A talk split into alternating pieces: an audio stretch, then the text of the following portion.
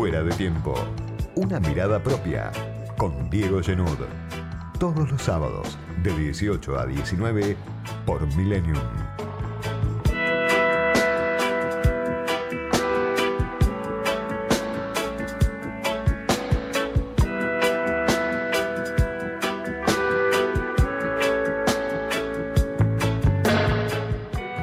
Los argentinos alteran su moneda casi tan a menudo como cambian de presidentes.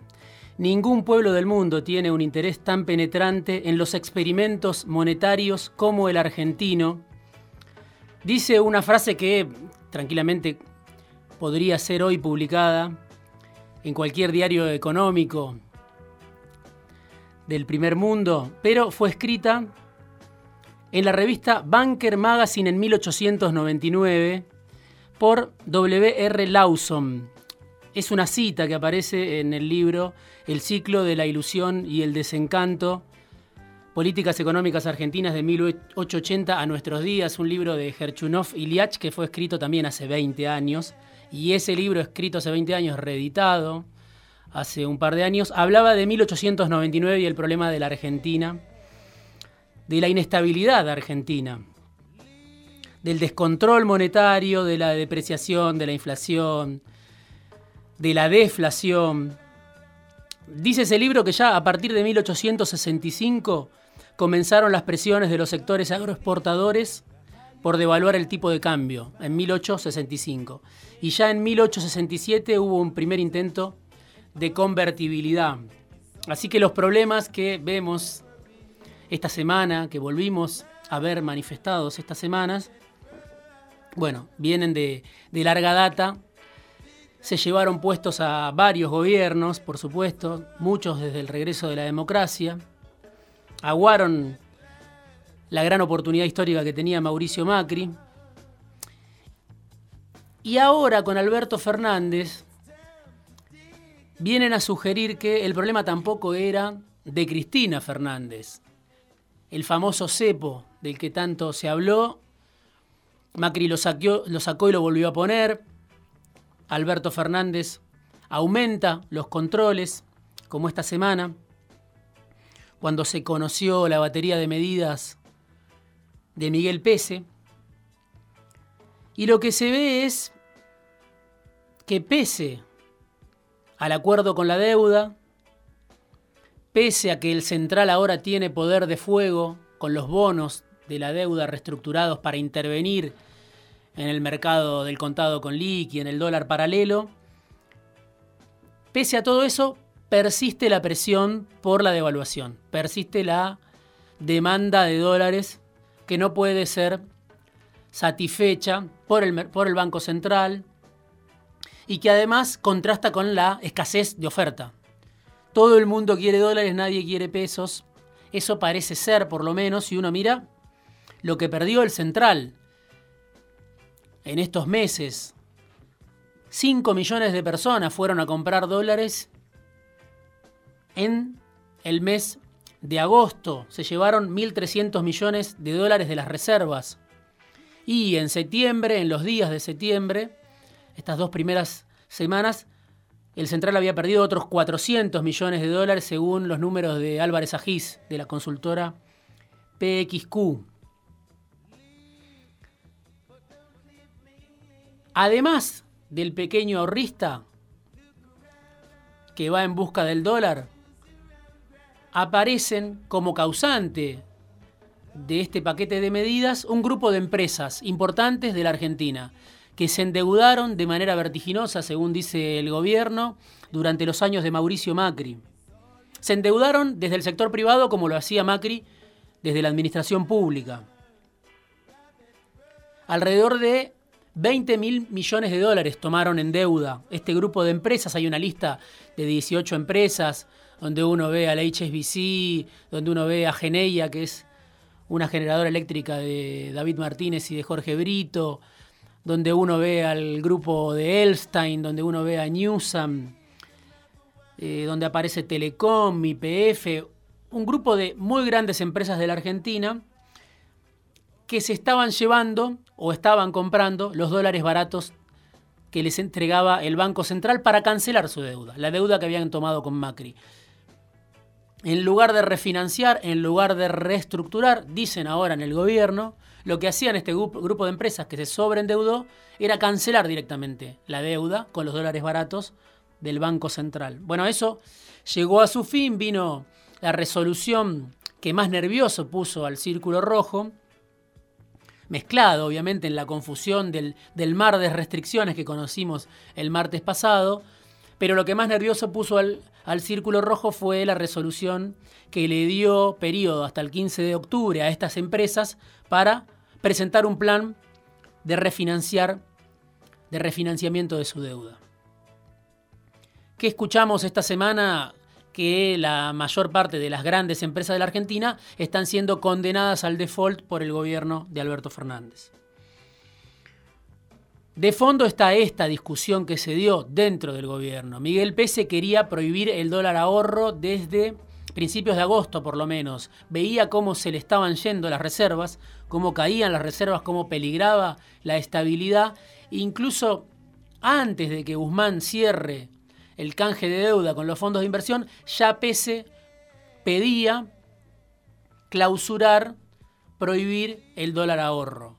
Finalmente eso se demoró en discusiones, a criterio del gobierno se perfeccionó y se largó este paquete que por un lado aumenta las restricciones sobre la clase media, por otro lado aumenta las restricciones sobre los fondos de inversión, los, los no residentes, y por otro lado tienen la mira a este grupo de empresas. ¿Qué dicen en el gobierno? Algunos que conocen lo que se discutió en estas semanas que eran justamente las empresas más grandes de la Argentina las que le decían a Pese que prohíba el dólar ahorro. Había una competencia, una competencia a espaldas de la sociedad, pero que se veía en el mercado todos los días, entre ese grupo de empresas sobreendeudadas durante los años de Macri, que querían llevarse los dólares baratos para cancelar su deuda, y ese continente de ahorristas, 5 millones, 4 millones, 3 millones, que todos los días iban a comprar tratando de preservar su poder de compra, tratando de hacer alguna mínima diferencia. Habrá especuladores seguramente ahí, habrá empresas también ahí, pero eran como dos ventanillas que presionaban sobre el Banco Central. Desde las grandes empresas le pedían a Pese que prohíba el dólar ahorro. Guzmán se oponía porque decía que era una medida aislada, se lo dijo a la Nación el domingo pasado, eso sería aguantar simplemente la situación y lo que hace falta es un plan, una hoja de ruta. Bueno, salió lo que todo el mundo conoce y obviamente el presupuesto, que era la gran apuesta de Guzmán para salir después de la renegociación de la deuda, para empezar a plantear un horizonte distinto, quedó sepultado por estas regulaciones que lanzó el Banco Central. Dicen en el gobierno, tanto cerca de PS como cerca de Guzmán, que todo estaba coordinado. De alguna manera este paquete es la resultante de esa discusión interna que hubo en el gobierno. El propio Alberto Fernández lo había dicho a mediados de agosto, sí, se está discutiendo en algo que nunca se debe decir el presidente, contó en un programa de radio que sí, que se estaba discutiendo la posibilidad de prohibir el dólar ahorro. Finalmente se llega a esta resolución. Y el efecto es paradójico, por supuesto, no solo porque el gobierno empieza a enemistarse cada vez más con la clase media, no solo porque el gobierno se enfrenta de manera muy dura a un grupo de empresas que pesan fuerte en el círculo rojo, sino además porque el presupuesto, que era la gran apuesta de Guzmán, quedó tapado por los controles al dólar, por la cotización del blue, por el contado con liqui. El día que Pese anunció las regulaciones, supuestamente de manera coordinada con Guzmán, asesinó los planes a mediano plazo del propio Guzmán, que estaban planteados en la hoja de ruta del presupuesto. Problemas estructurales detrás de esta pelea, detrás de esta discusión, detrás de este debate, de esta de este debate en medio de la urgencia, para ponerle un freno a la sangría de reservas, lo que hay son problemas estructurales. En la Argentina faltan dólares, o no hay suficientes, o están en las cajas de seguridad, o están fuera del país, o los ojeros no los entregan, o no se generan, o por esa historia de inestabilidad permanente que se remonta a 1899 o más, por eso siempre están faltando los dólares y todo el mundo corre en busca de ese fetiche, ¿no? Ese problema histórico, cultural, de raíces culturales, de raíces históricas, que sigue condicionando el día a día del gobierno. Cuando Alberto Fernández asumió, el 10 de diciembre de 2019, el dólar oficial para la compra estaba a 63 pesos. Hoy está a 80, pero es casi inaccesible. Muy pocos pueden acceder a ese dólar a 80, hoy está a 130, hoy está a 140. Todo el mundo dice el dólar está súper competitivo, no está atrasado. Sin embargo, persiste la presión por la devaluación. Es la presión de una parte de la sociedad, es la presión de un grupo de empresas, es la presión de los agroexportadores. Materia de debate. Es provocado esto por un gobierno que da señales confusas, que va detrás de los problemas. Por supuesto, debate difícil de saldar. Pero lo cierto es que después de la devaluación furiosa que hubo durante los años de Macri, el dólar estaba a 15 y terminó en 60, 65. Con Alberto Fernández también estamos asistiendo a una devaluación del peso a través de las regulaciones, a través del impuesto país, a través de la alícuota del 35%, a través de distintos mecanismos, no es que el dólar está atrasado. Sí, uno puede decir, pueden decir sectores empresarios, las tarifas quedaron atrasadas después del festival de aumentos de los años de Macri pero no pasa eso con el dólar. Hay de espaldas a la sociedad un lobby descomunal, como el que hubo esta semana en el Banco Central, para prohibir el dólar ahorro. Se terminó en lo que decía en este paquete de medidas, muy cuestionado no solo por el Círculo Rojo, sino también por esa clase media, una parte de la cual, por supuesto, jamás apoyaría a un gobierno como el del Frente de Todos, pero una parte de la cual también, no sé si mayoritaria, tal vez minoritaria, decidió votar al Frente de Todos en 2019, después de la aventura traumática de Mauricio Macri. Por eso sobran preguntas detrás de este paquete de medidas que el gobierno dice fue coordinado. ¿Hacía falta tomar decisiones que restrinjan el acceso de la clase media al dólar, como se hizo? Tal vez sí. ¿Hacía falta hacerlo así? Eso es discutible. Incluso dentro del propio gobierno reconocen que es discutible cómo se hizo. ¿Era propicio hacerlo el día que se presentaba el presupuesto, la hoja de ruta de Guzmán? la señalética oficial hacia la estabilidad que soñaba el ministro de Economía? El gobierno lo que hizo con el paquete de medidas no solo fue tapar el presupuesto, sino que lo que hizo fue unir a distintos sectores en su contra. Y en esa confusión, como siempre, priman ciertos intereses, los intereses de los sectores que más capacidad tienen de imponer agenda. Las empresas que en realidad le estaban pidiendo al gobierno que prohíba el dólar ahorro, esas empresas sobreendeudadas durante el gobierno de Macri, son las beneficiadas ahora, en ese repudio generalizado de una parte, de una porción de la sociedad al gobierno de Fernández. En la batalla por la legitimidad, esas empresas que jugaban para salvarse solas, que jugaban para prohibir el acceso de la clase media al dólar ahorro, ahora tienen el apoyo de la clase media. ¿Por qué sucede eso? Seguramente porque el gobierno tomó medidas que impactan en distintos sectores y confundió cuando tomó esa decisión.